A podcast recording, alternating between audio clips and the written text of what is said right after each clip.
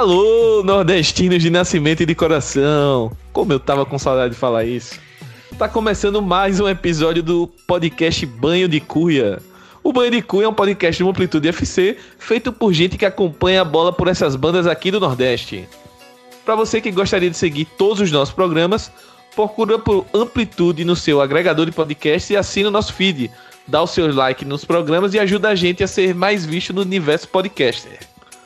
A gente tá no Spotify, no YouTube, no Stitcher, no Apple Podcasts, no Google Podcasts, enfim, quase todos os agregadores você pode encontrar o nosso feed do Amplitude e assinar o assinar e acompanhar os nossos podcasts gratuitamente, né? Porque além do Bandicoot, que tá de volta na praça, a gente tem o La Plantilha falando sobre o Campeonato Espanhol.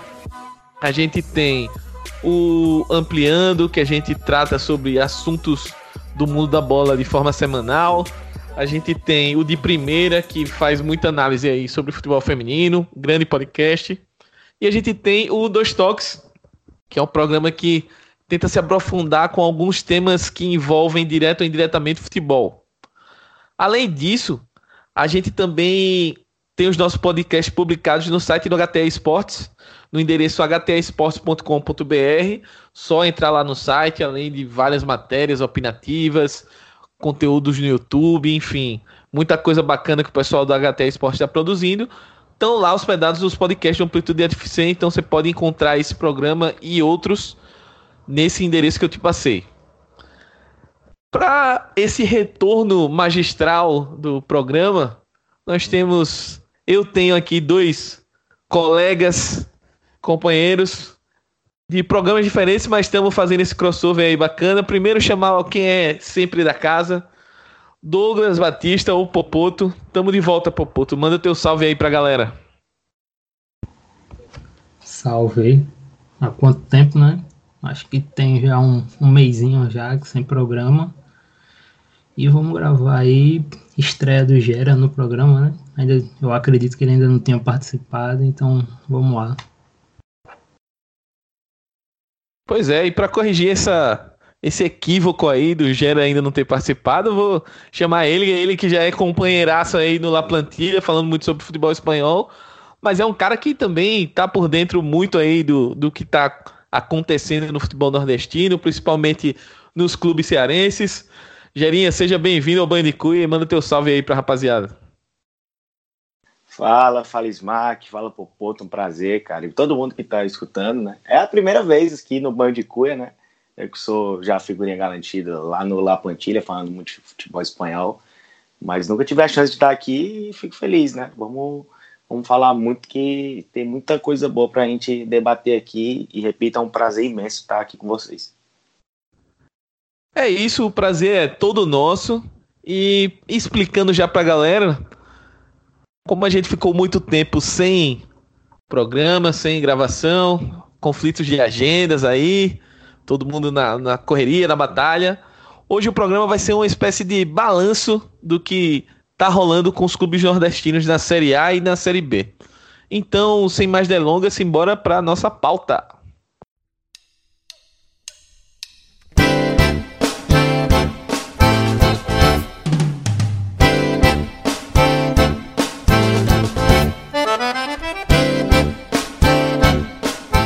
Para começar o programa, é, explicando também para o nosso ouvinte a didática que a gente vai adotar, é, a gente separou os clubes nordestinos pelas séries A e B e a gente colocou eles no, numa ordem classificatória. Quem está mais bem é, ranqueado na, na tabela da Série A até o último, é, o pior colocado, digamos assim, na Série B.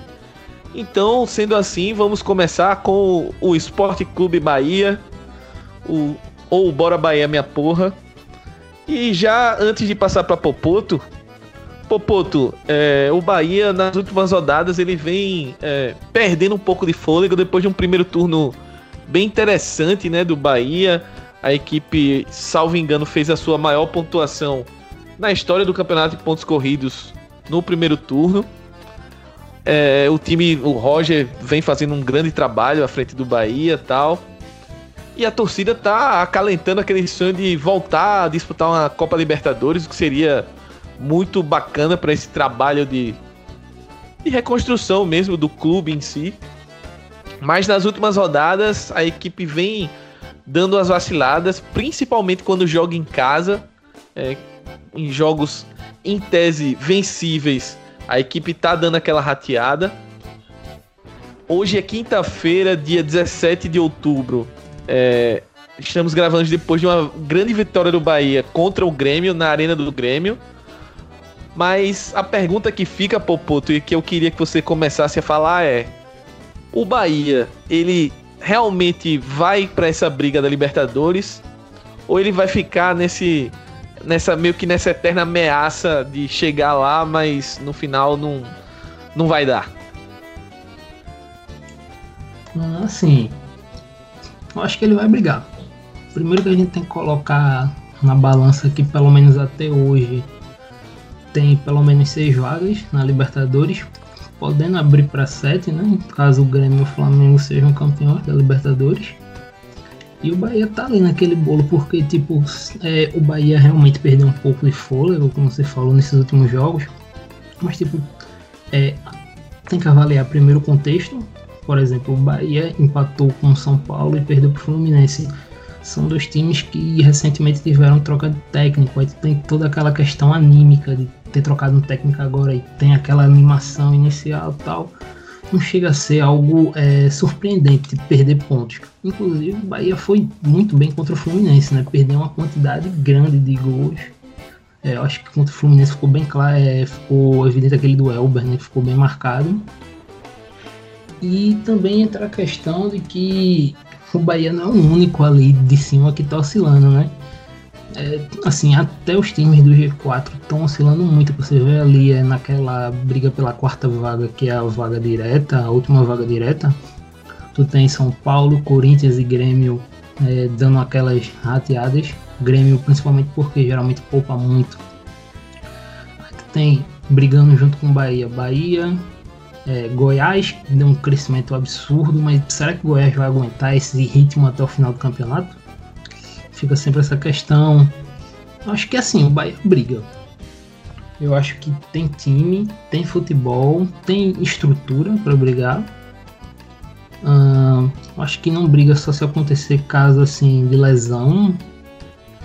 É, Teve a questão do Roger também, né? Que o Roger, Roger recebeu uma proposta do Inter, mas recusou. Isso podia mudar muita coisa caso ele tivesse aceitado. Mas o Bahia, ele talvez desse bolo aí que tá brigando por essa vaga seja o que mantém atuações mais regulares.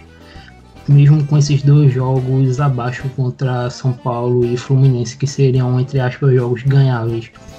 O Bahia você vê que é uma equipe que jogue em casa ou jogue fora, é, ela mantém um padrão de atuação, um padrão alto.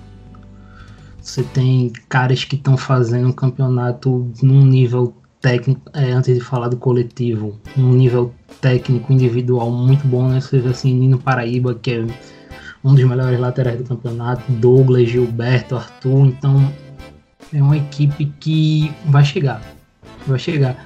É um talvez seja o melhor time nordestino, talvez não, é o melhor time nordestino na Série A desde aquele esporte de 2015. Talvez seja melhor que aquele esporte falando em termos de elenco. Talvez o time titular não seja melhor. Mas é isso aí.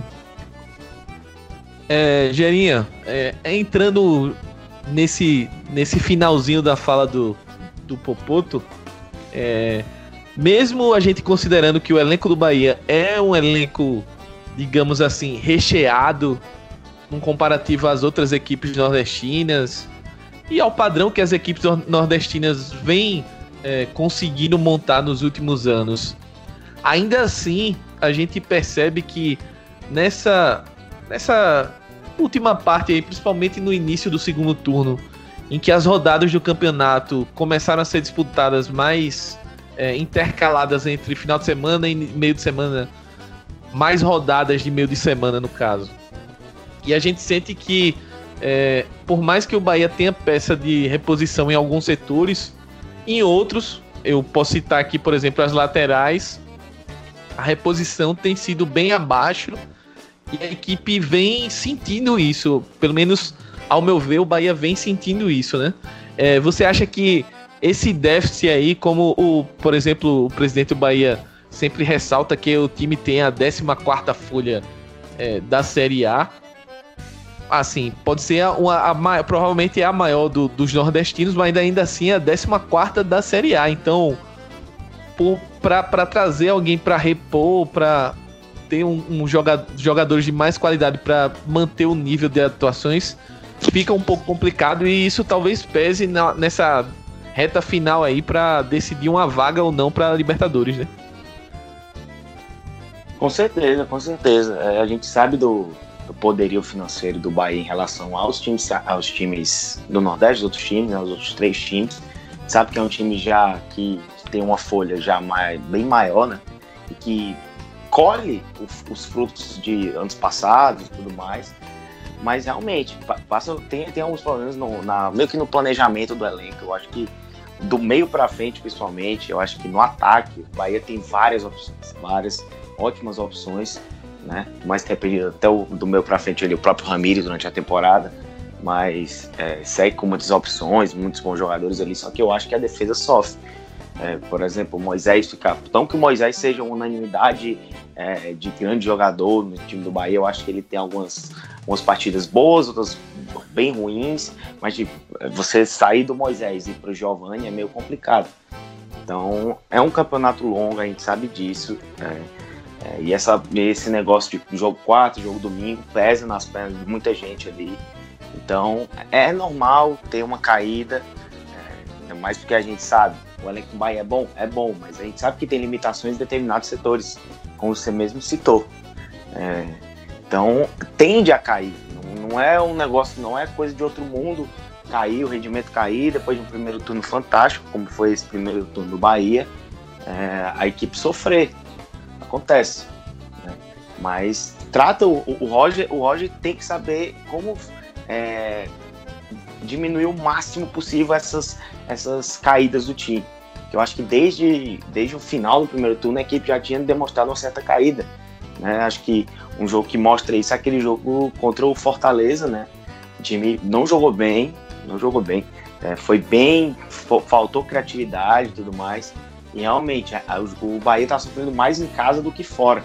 Acho que fora está sabendo se tratar mais, está sabendo em determinados, está sabendo se, é, como é que eu posso dizer, se adaptar aos, aos jogos, né? O Roger está sabendo se adaptar aos times, não venceu, como o Benício Popoto, não venceu o Fluminense, porque perdeu o gol demais, aquele gol do Elber logo no início teria mudado totalmente o jogo, né?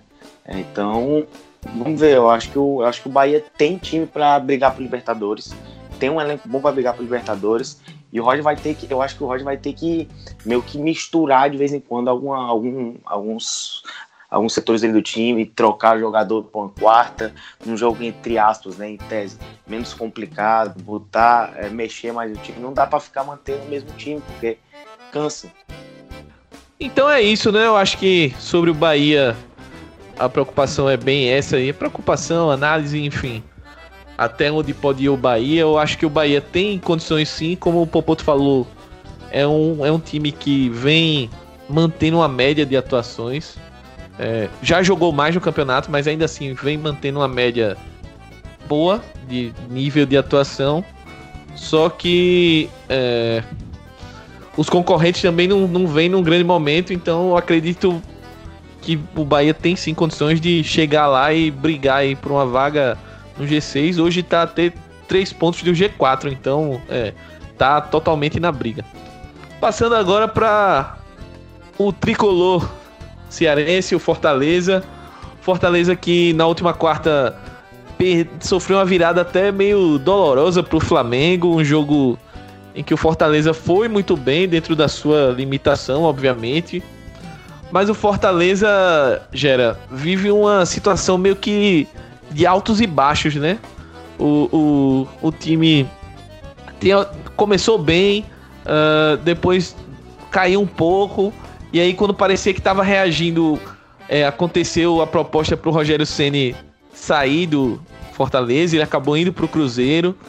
O Fortaleza trouxe o Zé Ricardo. No primeiro momento parecia que ele ia conseguir dar continuidade, mas depois ele é, acabou é, se perdendo ali.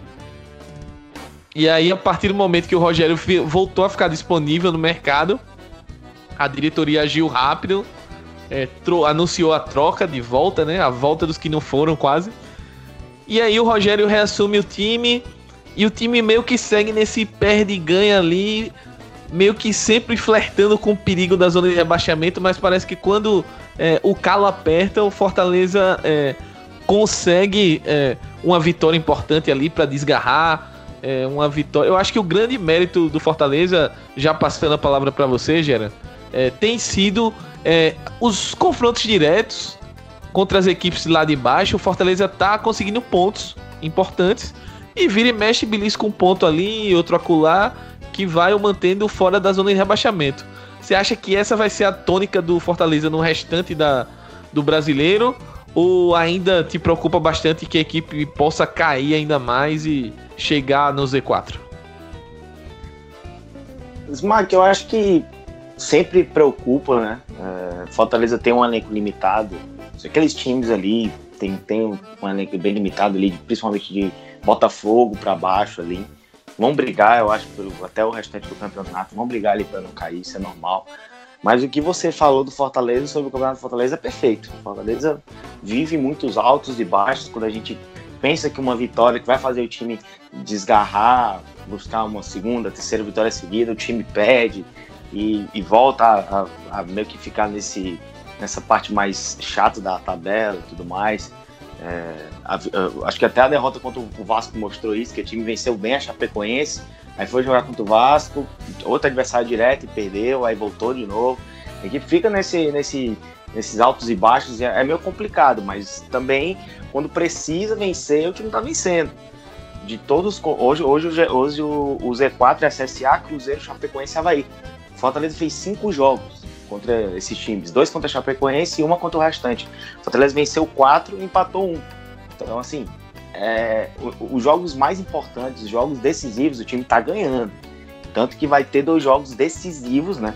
Contra Cruzeiro, depois do Grêmio, do jogo do próximo sábado. Vai ter um jogo contra o Grêmio. É, aí vai ter Cruzeiro e Havaí, dois jogos fora de casa, principalmente o Cruzeiro. É um jogão, um importantíssimo para os dois times. E, e o que você disse foi perfeito. A equipe, é, mesmo com esses altos e baixos, é, é, e a saída do Senna, a saída do Senna foi bem preocupante, porque o time não começou mal com o Zé Ricardo, eu acho, eu também gosto, acho o Zé Ricardo um bom treinador, só que ele não conseguiu é, entrar, pegar a dinâmica do time, não conseguiu. É, teve aquele empate lá contra o Santos que até a galera, o pessoal pensou que o time iria mais para frente, iria melhorar a partir dali, tudo mais. Só que aí veio depois uma derrota horrível pro Internacional, pro Zé no Internacional em casa, por 1x0, e ficou nisso aí. Só que o, o time, os times do Zé Ricardo são diferentes do Ceni. O Ceni, é, ele, é, os times dele não tem medo, não tem medo de enfrentar qualquer, qualquer equipe, e esse jogo contra o Flamengo nessa última quarta-feira mostrou isso. o engraçado é que o Fortaleza foi com um time reserva, praticamente todo reserva.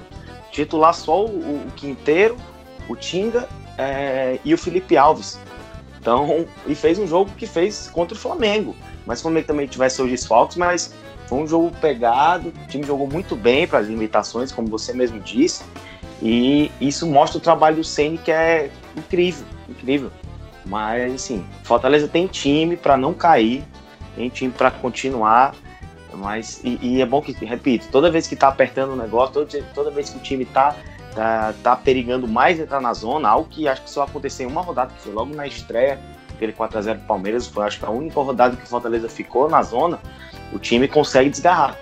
E então é, o Fortaleza tem, tem time para não, não cair e eu acho que tem técnico para fazer isso acontecer. Se fosse o Zé Ricardo da vida, eu acho que seria pior. Mas o Senna, um cara que conhece o elenco, um cara que sabe é, potencializar todo mundo daquele time, é, tirar o melhor de todos, é, eu acho que o Fortaleza não cai.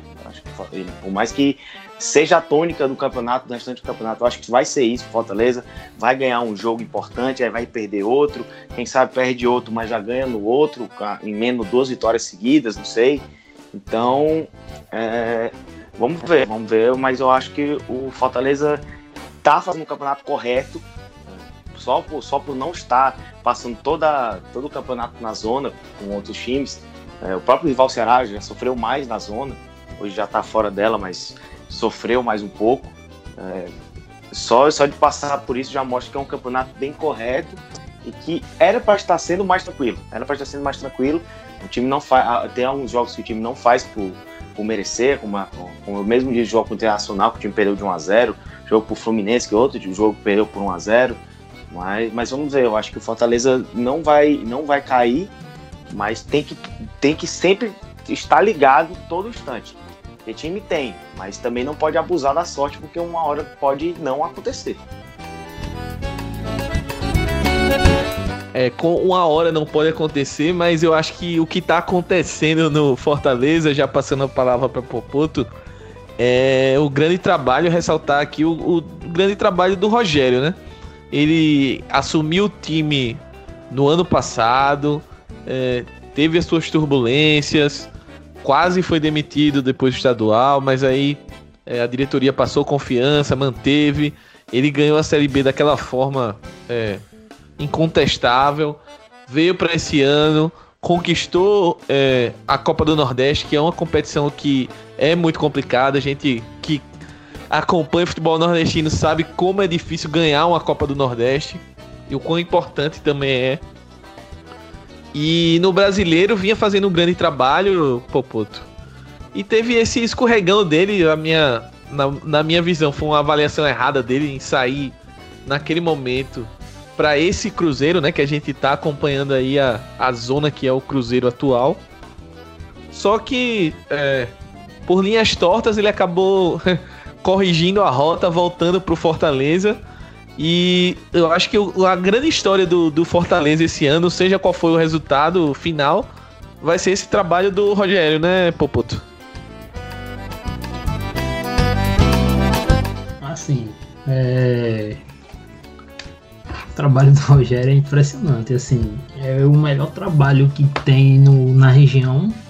Se você pegar os últimos dois anos, dois, três anos, o melhor trabalho que teve na região é o atual do Rogério Senna. É, talvez o antigo, se a gente dividir em duas partes, apesar que ele passou, ele contando que ele ficou um mês fora. Hum, eu também acho que o Fortaleza não cai. É, complementando ali o que o Gerinha falou, acho que o Fortaleza, em termos de rendimento, o Fortaleza tá melhor do que todos os outros ali da, da parte de baixo. Talvez tirando o Ceará, porque o Ceará já a gente vai falar, mas assim, o Ceará conta muito, peca muito no quesito finalização, não no quesito é, de proposta assim do que se propõe a fazer. Fortaleza ele peca assim porque o elenco é limitado e é normal, porque se você for, pe é, for pegar o Fortaleza deve ter o que o segundo menor orçamento da Série A, segundo, terceiro por aí. Ah, É... Agora sim, o Fortaleza tem que ficar ligado porque tem, é, por mais que o Fortaleza esteja jogando para não cair, tem um rendimento acima dos demais, tem a questão de que os outros times que estão brigando ali embaixo tem alguns times com muito talento acumulado que não estão rendendo o esperado no momento. O Fluminense tem um por mais que se critique o elenco do Fluminense, o Fluminense tem certo talento é, acumulado. O Fluminense, nesse momento que a gente está gravando aqui, está vencendo o Atlético Paranaense por 2 a 1 O Cruzeiro tem muito talento acumulado. Então, se em algum momento esses dois times conseguirem uma arrancada final, já dá uma puxada pro Fortaleza, porque eles têm essa capacidade. O Fluminense vem numa alta depois da troca do Oswaldo de Oliveira, a entrada do Marcão. O Fluminense tem crescido, venceu o Bahia, como a gente falou. É, até com o Oswaldo, um pouco antes da saída do Oswaldo, venceu o Corinthians, que era um jogo complicado também. O Cruzeiro não dá sinais de que vai melhorar, mas assim, é um time que tem muitos jogadores com capacidade para crescer, então Fortaleza tem que, é, como eu posso dizer, vencer, principalmente quando confrontos diretos. Acho que assim, o Fortaleza, Fortaleza agora tem mais quatro confrontos diretos, se eu não me engano, corrijam aí. Tem Ceará Cruzeiro, CSA e Havaí. Vencendo os quatro, vai, se não me engano, a 40 pontos, o Fortaleza tá praticamente salvo. Mas assim, é, eu tô curioso para ver como vai ser o final, porque tem alguns jogadores desse Fortaleza que eu esperava um pouco mais, eu esperava uma série um pouco melhor do Felipe, por exemplo. Acho que a gente comentou isso no guia. Eu acredito muito no futebol do Felipe tecnicamente. É, tanto ele quanto o Juninho tiveram uma queda de rendimento, mas assim, o do Felipe é mais visível, porque em nenhum momento da Série A talvez ele passou é, a impressão do que ele seria, do que ele mostrou na Série B, do que ele mostrou na Copa do Nordeste. Na Série A ele não conseguiu, talvez em um outro jogo, ele não conseguiu nunca manter uma regularidade.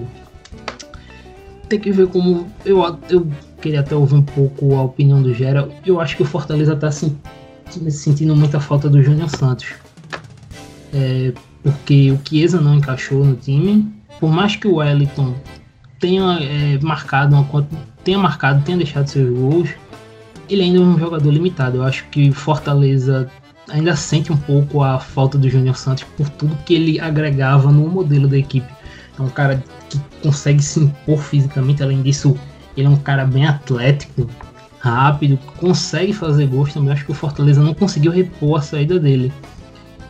E torcer para um Romarinho crescer de rendimento. É um cara que vinha bem no campeonato, depois também teve uma queda, mas eu acredito muito no potencial dele. É um dos caras que eu mais gosto nesse elenco do Fortaleza. E acreditar no trabalho do Senna. Ele é muito bom, o trabalho é excelente e só ele salva. Realmente, é, é, falando um pouco do Júnior Santos, realmente, Fortaleza sente a falta dele. Ele que foi o artilheiro do, do ano no Fortaleza por um bom tempo.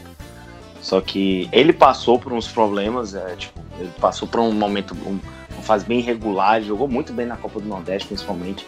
Mas ele passou por uns momentos fortalecente, porque realmente, como você disse, ele é um cara, ele é um cara bem completo, porque ele não é um não é um 9, um 9 aquele mais paradão como o Ayrton Paulista, mas ele também não é também só um cara de lado, mas ele é um cara rápido, ele é um cara forte, brigador, bom na bola aérea e tudo mais, ele seria muito importante.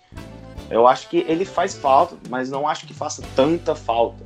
Porque o Fortaleza tem outro bom jogador, que é o André Luiz, né? Que está emprestado pelo Corinthians, é bom jogador, ele entra bem, pode para fazer o lado, ele pode fazer é, um cara encostando mais no Wellington Paulista também, só que o Ceni não gosta de usar eles dois juntos, ele prefere um cara mais móvel para ter três caras móveis.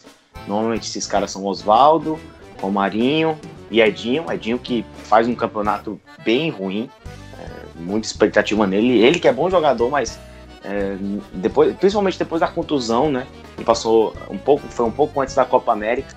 Ele teve uma contusão que é, limitou demais o jogo dele. Ele voltou bem mal, ele não estava tão mal.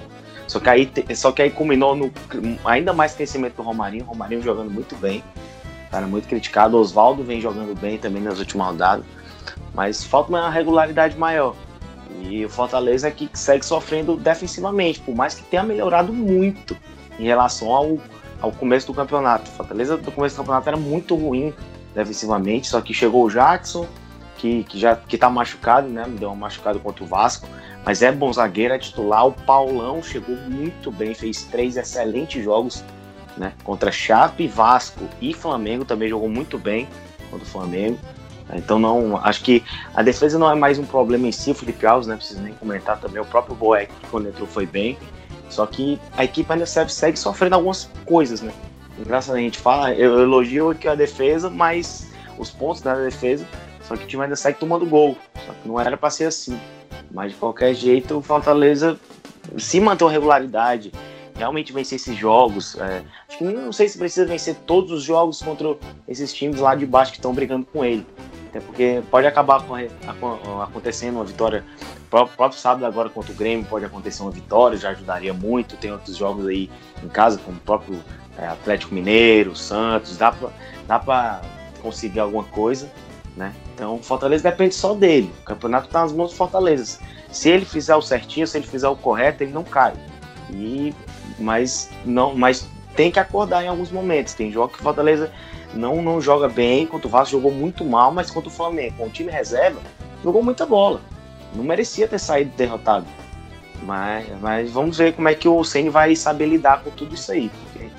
Ele tem um talento muito grande e os caras confiam muito nele. Isso é um, algo bem importante para a permanência do Fortaleza.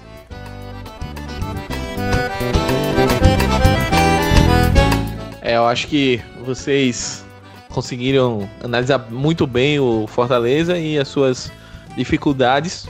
E o que mais me, me prendeu na explicação é uma coisa que eu também já havia mencionado por alto, né? É, o Fortaleza é um time que acaba oscilando bastante, mas que ele oscila entre aspas certo. Na hora que precisa, o time vai lá, consegue os pontos, dá aquela respirada e aí nos jogos mais difíceis é, acaba sendo é, superado é, quando encosta de novo na zona e aí consegue os pontos e assim tá, tá conseguindo é, fazer um campeonato bem honesto, assim, bem, ao meu ver, bem interessante, superando até um pouco as expectativas que eu tinha. Passando pro próximo clube, e a gente só vai pular o muro, viu? É, o Ceará, agora, porque o Ceará, é, nesse momento que a gente tá gravando, acabou de sofrer uma virada pro Santos na Vila, 2 a 1 é, o Ceará tá com 26 pontos na tabela, empatado com CSA, que é o primeiro da zona de rebaixamento. E é um time que começou muito bem o campeonato, parecia que ia fazer uma campanha é, até um pouco melhor do que a do Fortaleza, que a gente estava elogiando aqui. Só que de repente o trabalho do Enderson deu uma desandada, a equipe, principalmente no segundo turno, é, vem com a campanha muito ruim. Houve até a troca no comando, a Dilson Batista assumiu o Ceará, mas aparentemente não vem surtindo tanto efeito, né? E aí, passando a bola para Douglas, é, que inclusive, Doug, vou confidenciar aqui antes da gravação, perguntou se estava liberado criticar o Ceará. Chegou a sua hora, Doug. Por que diabos o Ceará caiu tanto e o que é que você enxerga de, de perspectiva aí pro Vozão no restante do campeonato? É, assim, claro que o Ceará tem vários problemas é, de elenco, até táticos, mas tem um que eu acho que é importante citar que é algo até simples, que é a questão da finalização. E eu queria citar um dado.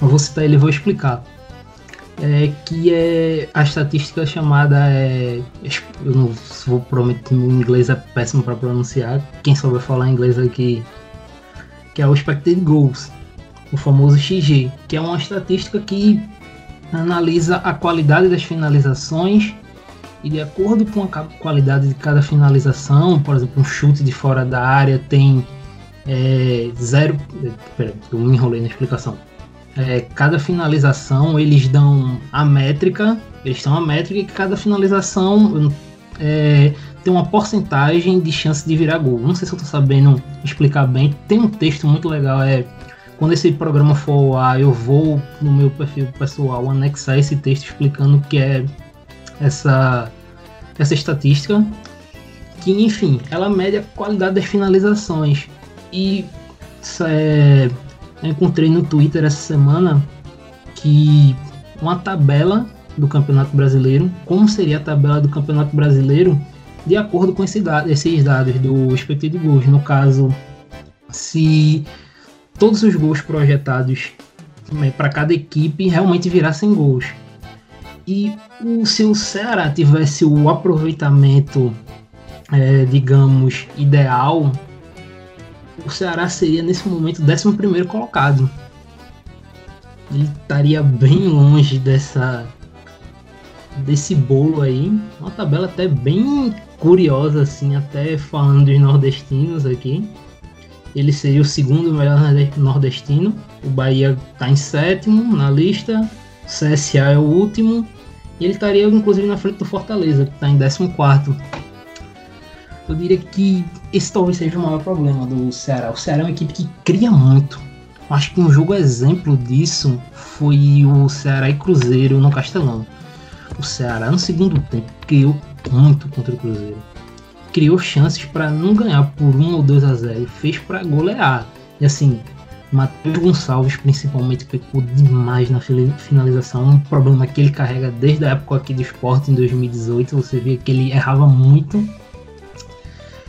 E aí o Ceará, com essa sequência ruim, resolveu demitir o Anderson, que foi uma decisão que eu não gostei, porque mesmo com a equipe tendo a sua queda de rendimento, você vê que o Ceará ainda podia, é, o Anderson ainda podia extrair algo. Não era como se o Ceará fizesse péssimas partidas. Talvez ele poderia melhorar em questão de é... Só, um, só um, uma parte aqui. Eu não sei se Gera pode até me corrigir, mas foi o próprio Anderson que pediu para sair, né? Eu acho que ele tava é, se sentindo um pouco pressionado tal, e, e pediu para sair. Eu não sei se Gera vai concordar ou eu tô pensando errado, mas eu acho que foi ele que pediu para sair. Não, não lembro se foi ele demitido. É porque eu ouvi as duas versões, tanto uma que realmente que ele tinha pedido para sair, mas eu também vi, eu não lembro agora, jornalista falando, algum jornalista falando no Twitter que é, na verdade ele tinha sido demitido. Se não me engano, teve uma nota do empresário dele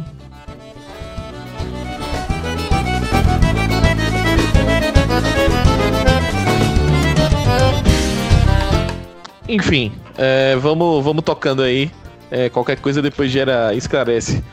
Mas você dizia justamente esse trabalho de Anderson que foi é, interrompendo, seja ele por querer, por ele querer ou pela diretoria, mas de fato, é, por mais que a fase não fosse tão boa, é, esse rompimento até no, no, estilo de jogo, porque o Adilson é, adota um, um, outro estilo né, de, de jogo, é, acabou sendo bastante prejudicial, né?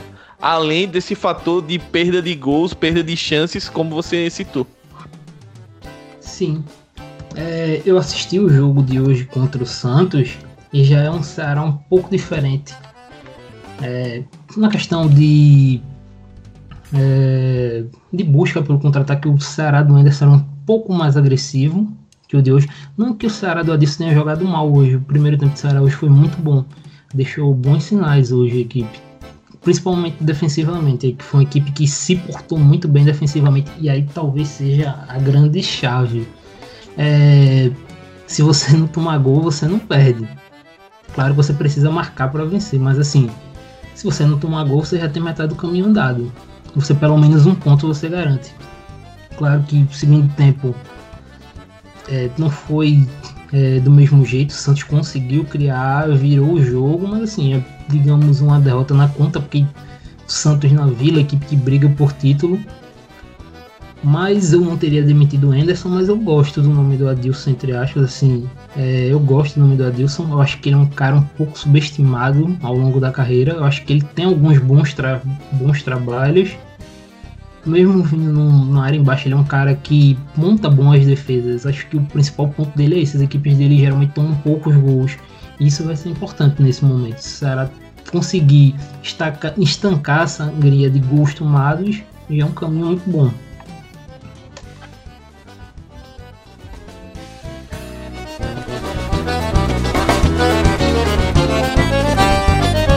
É, né? Se, se o Ceará conseguir essa proeza aí de tomar menos gols. Acho que é uma equipe que tem tudo para subir de rendimento e escapar dessa, dessa situação.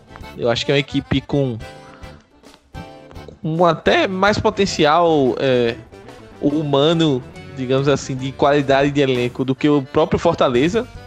Mas essa, principalmente essa quebra de trabalho do Anderson é, preocupa, né? A gente já viu times com elencos é, bons, que a gente considera bom, caindo.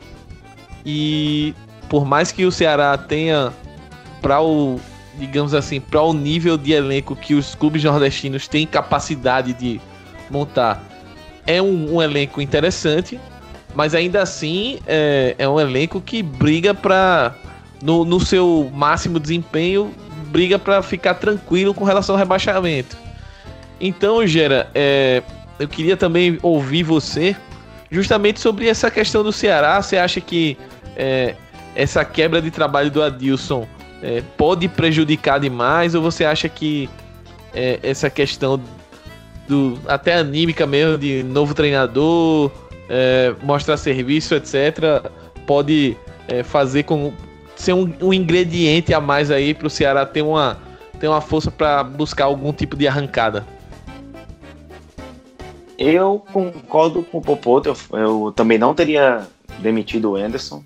Eu acho que o que ele falou dos, da, realmente da, da falta de eficiência do Ceará nos arremates foi perfeito. Tanto que eu até vi antes desse jogo contra o Santos, com estatística do Footstats, que o Ceará precisava de 33 chutes para marcar um gol. Né? É, é, um número assim, bizarro, bizarro, bizarro, bizarro. É, time perdeu gol todos os jogos, todos os jogos, principalmente em casa. Ele falou do jogo contra o Cruzeiro, mas o próprio jogo contra o Goiás, o time parou muito no Tadeu, perdeu o pênalti, o Galhardo. O, o jogo de. O jogo contra o Havaí, que o Ceará quase não ganhou nos, nos últimos suspiros, né? Com o gol meu polêmico do Bergson, mas também martelou o gol do Vladimir, Vladimir goleiraço né, no campeonato. É, mas assim, eu acho que essa quebra, quebrar o trabalho assim, eu não gosto muito, porque o time já estava com a cara do Anderson é, e era puramente uma questão de a bola não estava querendo entrar, cara. A gente fala isso de uma maneira assim, que a bola não entra, mas porque não sei o quê. Não, cara, é porque às vezes não entra. Não é o dia para entrar a bola. E estava acontecendo com o Ceará. Não que fosse desculpa o time não vencer 10 jogos, né? Passar 10 jogos sem vencer. Não é que seja uma desculpa, mas acontece. Entendeu? Acontece, era falta de eficiência dos caras. Mas o time criava, criava, criava. Tinha um rendimento legal, entendeu? É, então, é, eu acho que também a, a falta do, do Luiz Otávio também, a, que passou um tempão machucado, voltou contra o Havaí, se eu não me engano. Fez uma falta muito grande. O time também sofreu muito defensivamente, uh, ao que era um dos pontos fortes do time, né? Agora já até, vem até melhorando um pouco. Só que vinha sendo um problema. É, vem sendo, vinha sendo problema sem ele, melhorou de novo com ele. E o Ceará Agora, é, é, vamos ver. O Adilson passou muito tempo parado, mas é um cara que realmente eu, eu gosto também. É, eu acho que a grande questão é, era saber se ele estava readaptado ou não. Só que ele tem tido alguns problemas, principalmente mudando o time durante os jogos. Ele parece que, principalmente no jogo contra o Grêmio, ficou, ficou nítido que ele, o time perdendo de 2 a 1 um, podendo ir em busca da, da, do empate ou algo do tipo. Ele recuou o time sem sentido algum. Então não dá também para passar a mão na cabeça do Adilson. É, só que eu não teria mudado de técnico, até porque chegou o segundo turno e o Anderson saiu. Eu acho que não é pouco tempo para um técnico para tentar salvar, né? E o Ceará não era para estar nessa situação, cara. E, e, o que você disse, Smack, para mim o Ceará tem material humano e tem mais time que o próprio Fortaleza.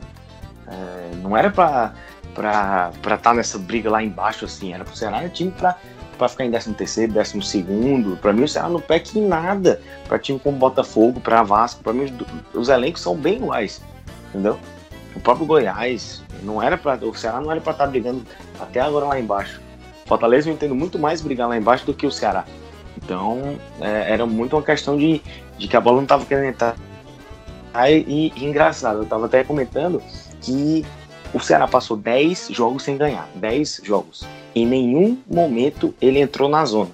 Para você ver como esse campeonato ele tá no nível assim, naquele, naquela parte de baixo, tá num nível bem estranho, tá num nível bem ruim.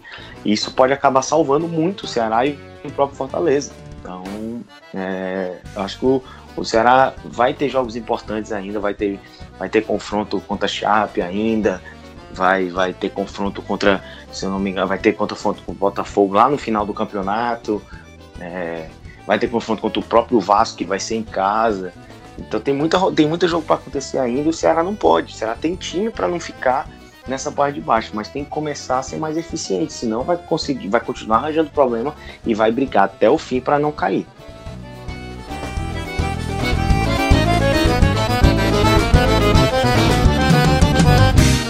Isso, vamos esperar uma evolução aí do Vozão e que possa conseguir essa permanência aí na Série A. É, como a gente já falou aqui amplamente, tem time para isso. E a questão muito mais de encaixar o trabalho rapidamente do Adilson para conseguir extrair o melhor desse elenco.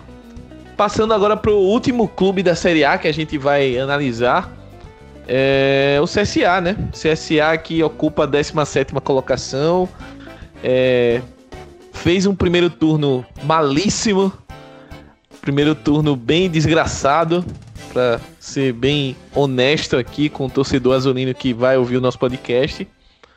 Mas ali no finalzinho do primeiro turno, pro início do segundo, é, as ideias do Argel pro time começaram a ficar mais claras. Ele conseguiu achar uma formação ideal, é, utilizando o Apodi um pouco mais à frente ali para tentar ser uma válvula de escape é, no contra-ataque.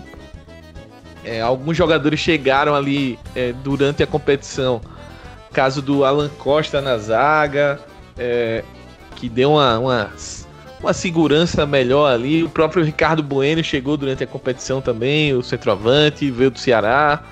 É, e outros nomes que, que deram encorpada no elenco, no, no gosto do Argel.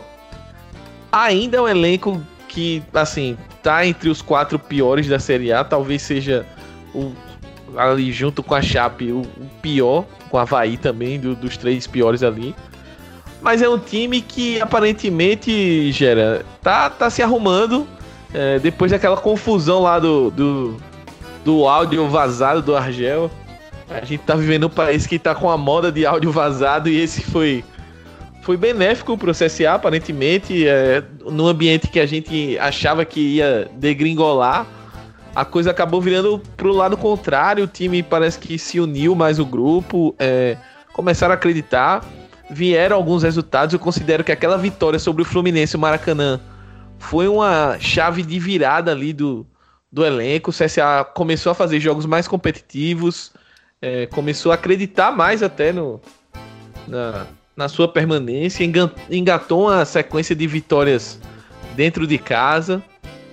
É, ontem, na quarta-feira, antes dessa gravação, conseguiu arrancar o um empate com o Atlético Mineiro em casa depois de tomar uma virada. Mas, é, apesar disso tudo, é, eu vejo o CSA já jogando meio que no limite. Não sei qual a, qual a sua leitura, Gera. E dentro desse limite, eu não sei se a minha, o meu questionamento é: será que vai dar para se salvar ainda assim, jogando nesse limite? Pois é, o primeiro turno do CSA, como você disse, foi bem ruim. Né? A gente sabia, porque a, a, montagem do elenco, o planejamento do CSA, desde o início do ano, foi, assim, vamos na minha opinião, muito errado, algo que o Ceará fez no ano passado. Né? Quis, quis fazer um time para o começo do ano, e depois é, montar outro time para a Série A, isso não existe. É algo meio básico, a diretoria nunca deveria fazer um negócio desse, né? É, só que, realmente, o, o, o rendimento do CSA é, antes desse ali, finalzinho do primeiro turno era algo bizarro, era, era muito fraco, o time sofrendo demais, e é porque o Jordi fazia cada jogo absurdo e tal. Só que do nada o time, aquela, realmente aquele, aquela vitória contra o Fluminense no Maracanã foi uma virada de chave importante. O time começou a jogar melhor, o Argel conseguiu fazer com que o time renda, é, rendesse mais. Acho que realmente botar o Apodi mais à frente com o Celcinho, que o Celcinho é um jogador mais assim, quando o Celcinho tá jogando, né? Eu, eu acho que o Celcinho é um cara defendendo bem, defende bem, né? Fecha bem. É, mostrou isso na, na Série B também, na Série C. E eu acho que ele conseguiu fazer com que fosse o, o CSA se mantesse um time defensivamente assim organizado pelo menos, o máximo de segurar possível, né? É, só que saindo em velocidade, eu acho que o importante foi isso. O CSA começou a ser um time veloz, tem um time bom transitando. E, e, e, tendo um cara como o Jonathan Gomes, que faz um campeonato bem interessante do meu ponto de vista, porque ele é um cara que lança bem transição, é um cara que organiza muito bem o meio de campo, bate bem de fora da área, é, para mim, pelo menos, depois do jogo de, eu acho o melhor jogador do CSA no campeonato. É, ele, ele deu uma nova cara a esse time, foi uma contratação bem interessante, bem boa. É, ele, ele sabe utilizar muito bem o, o, o, Bustamante, que joga mais pela esquerda, o Apodi, o Apodi apoia muito bem, né? É, então, o time acabou crescendo e está aproveitando esses jogos em casa. Vitórias contra a Inter, né? Vitória importantíssima contra o Inter Aquela vitória ali foi sensacional para as pretensões do CSA. E o Argel sabe que o time dele é muito limitado. Ele sabe disso, tem, tem na cabeça dele disso. Só que ele sabe, eu vou sofrer. eu vou sofrer. Mas quando abrir uma brecha, meu time vai atacar. E é isso que o time está fazendo. O time sofre, sofre. Claro que está sofrendo. Vai ser assim o campeonato todo. Esse é o campeonato do CSA. É um dos candidatos para descer ainda. Mas já foi muito pior, entendeu? Então acho que esse crescimento é importante no momento importante. Não um crescimento lá no meio que depois vai se tornar é, a, a, algo meio que não existente porque o time voltou a jogar, mas não.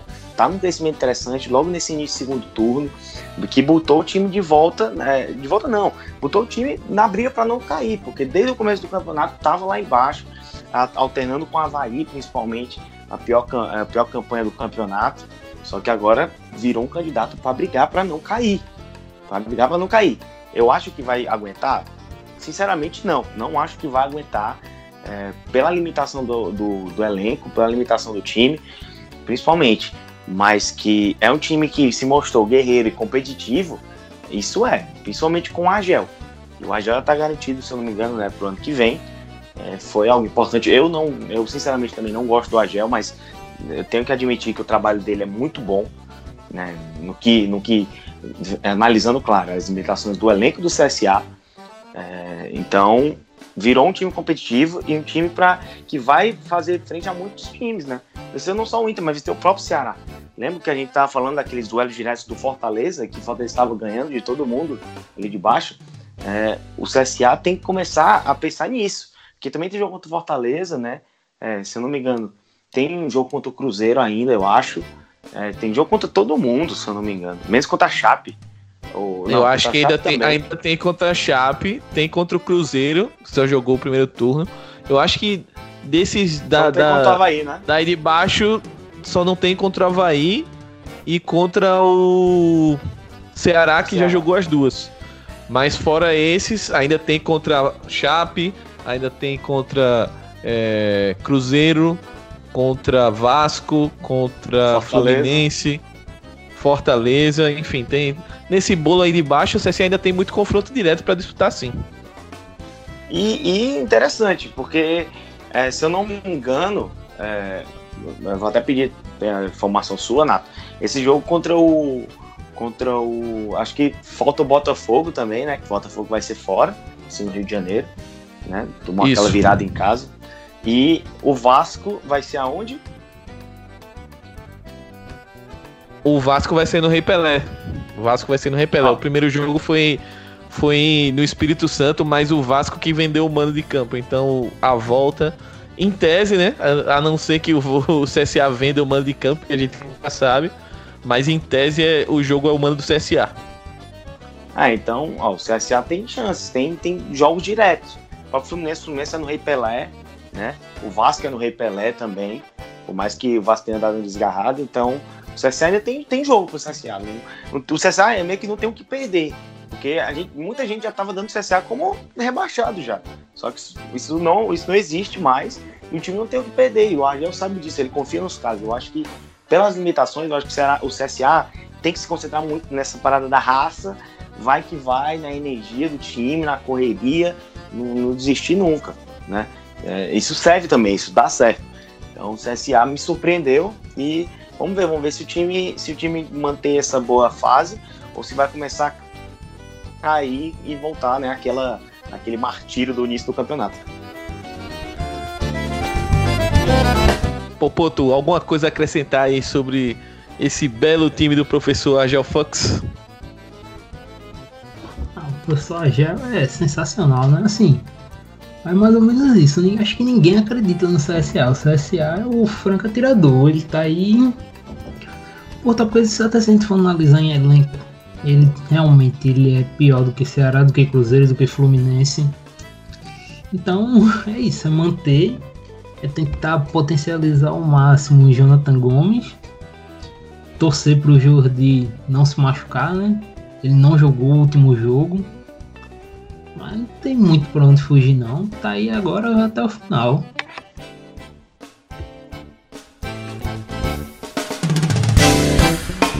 É isso, torcedor azulino. Eu acho que o espírito é bem esse que Gerinha e Douglas estavam falando. É, tem que acreditar até o final e é, perdido por aquela velha frase, né? Perdido por um, perdido por mil.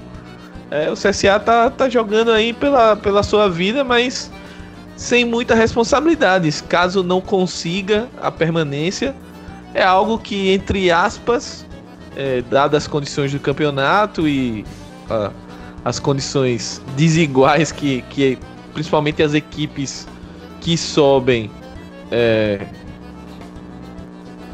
da Série B, as condições que elas enfrentam quando chegam de cara numa Série A, é muito desigual. Então, assim, por tudo isso, por tudo que foi feito, pelo planejamento errado, inclusive, é, o CSA ainda estar brigando é louvável. É, é de se tirar o chapéu.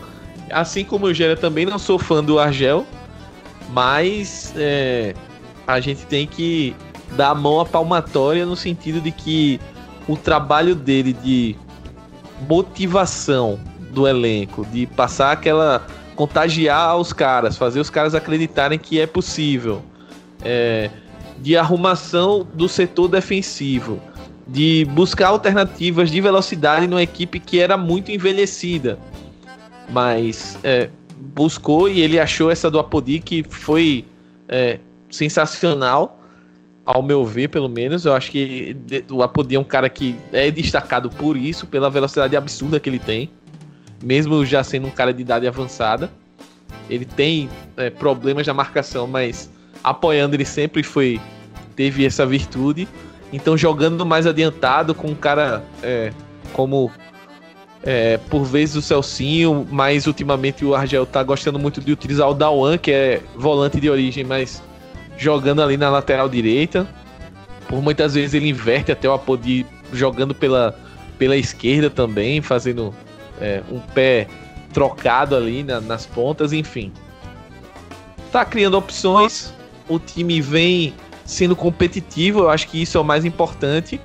E quando o time é, tá sendo competitivo, tá acreditando que é possível, as coisas podem acontecer, como foi o caso, por exemplo, da vitória contra o Inter, como quase foi esse jogo contra o Atlético Mineiro, eu achei que a equipe é, vacilou um pouco no segundo tempo, recuou demais e não conseguiu encaixar os contragolpes como em outras oportunidades.